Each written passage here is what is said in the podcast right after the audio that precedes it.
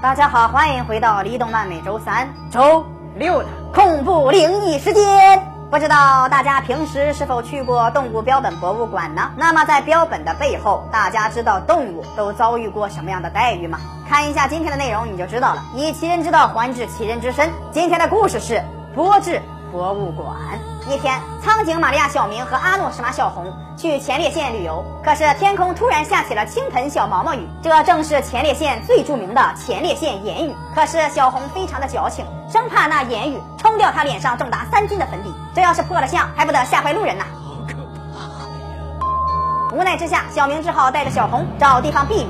就在这时，小明看到前方碰巧有一个波制博物馆，因此二人进入博物馆，想要目睹一下狂野奔放的标本。博物馆的入口处坐着一位彬彬有礼的大叔。这时，小红闻到了一股刺鼻的臭味。小红问小明：“你是不是又拉到裤子里了？”而小明说：“这是波及标本的味道。”而这个才是拉到裤子里的味道。小明买了两张门票，带着小红和一坨屎走进了博物馆。而博物馆门口的大叔一动不动，行为非常的诡异。小明和小红看着活灵活现的动物标本，充满了好奇，究竟是什么人可以将这些动物做得如此的逼真？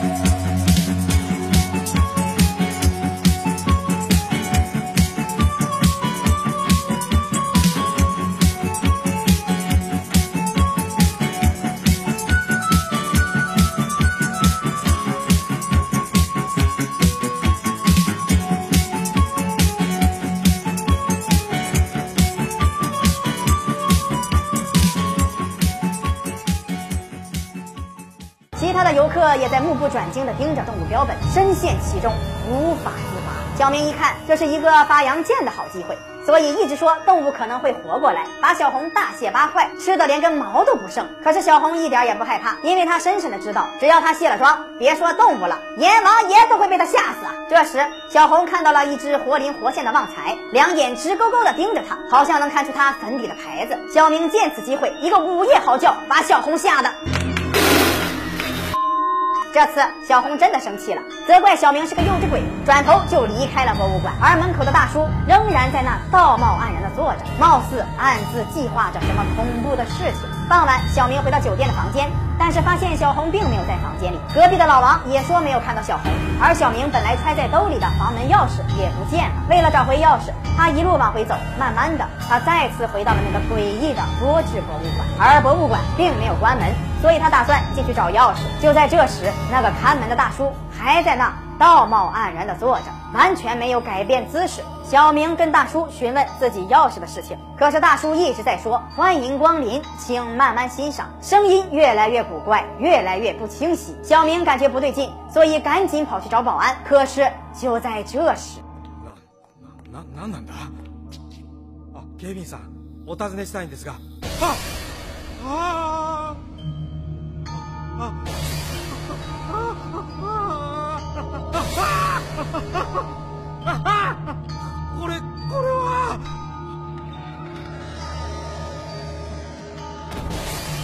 这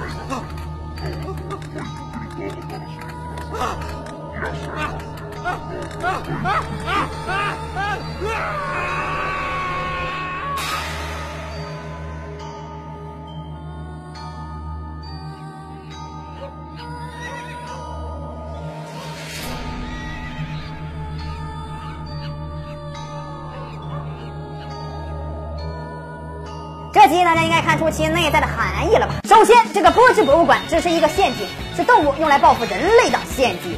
因此，博物馆内所有的标本其实都是活着的动物，他们假装标本吸引人们来观赏，然后再将它们吃掉，并且以其人之道还治其人之身的方式，把人类做成标本，放在博物馆内，伪装成参观者。因为白天不容易下手，所以他们故意偷走参观者的东西，等到哪个可怜虫傍晚来寻找的时候，再将其变成盘中餐，以泄动物的民希望大家以后要多多爱护动物，不要等到它们进化了、变异了、懂得报复了，才意识到事情的严重性啊！保护动物，人人有责，拒绝乱捕乱杀是人类最基本的义务。李动漫每天十一点半和下面都更新，这是我精彩节目，咱们下期再见。